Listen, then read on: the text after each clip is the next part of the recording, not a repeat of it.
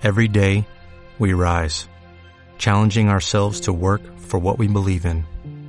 At U.S. Border Patrol, protecting our borders is more than a job, it's a calling.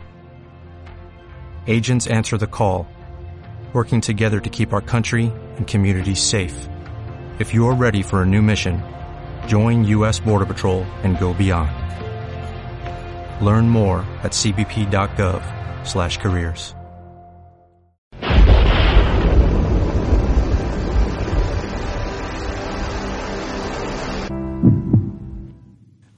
oscurecer, los discípulos de Jesús bajaron al mar, embarcaron y empezaron la travesía hacia Cafarnaún. Era ya noche cerrada y todavía Jesús no los había alcanzado. Soplaba un viento fuerte y el lago se iba encrespando. Habían tomado unos veinticinco o treinta estadios desde la orilla cuando vieron a Jesús que se acercaba a la barca caminando sobre el mar y se asustaron. Pero él les dijo, Soy yo, no temáis.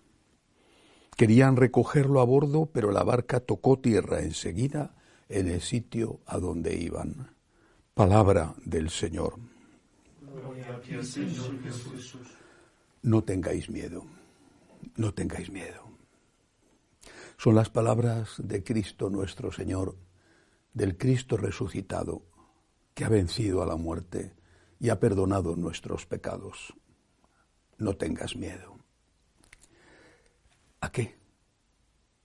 ¿De qué no tenemos que tener miedo? ¿De qué?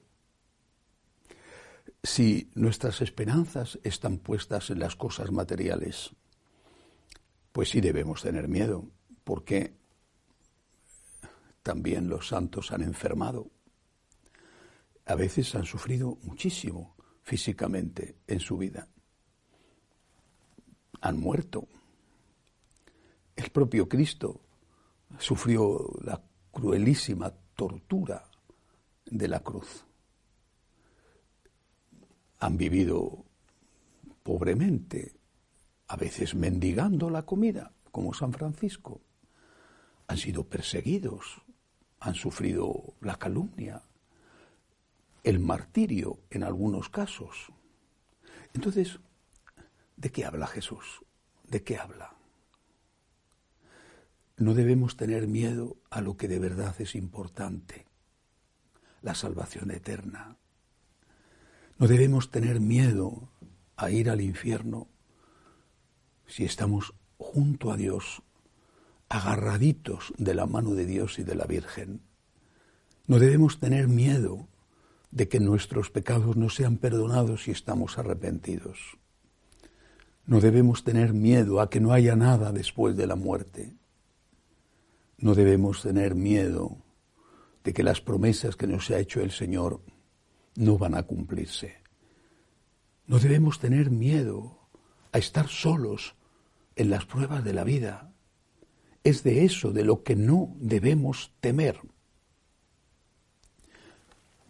Hace unos días un amigo mío que está sin trabajo, es un gran profesional, pero ha perdido su empleo y ya no tiene una edad juvenil, tiene a su cargo su familia con un hijo enfermo, me daba una gran lección, porque me mostraba su confianza en Dios en medio de las puertas que se cierran al solicitar trabajo.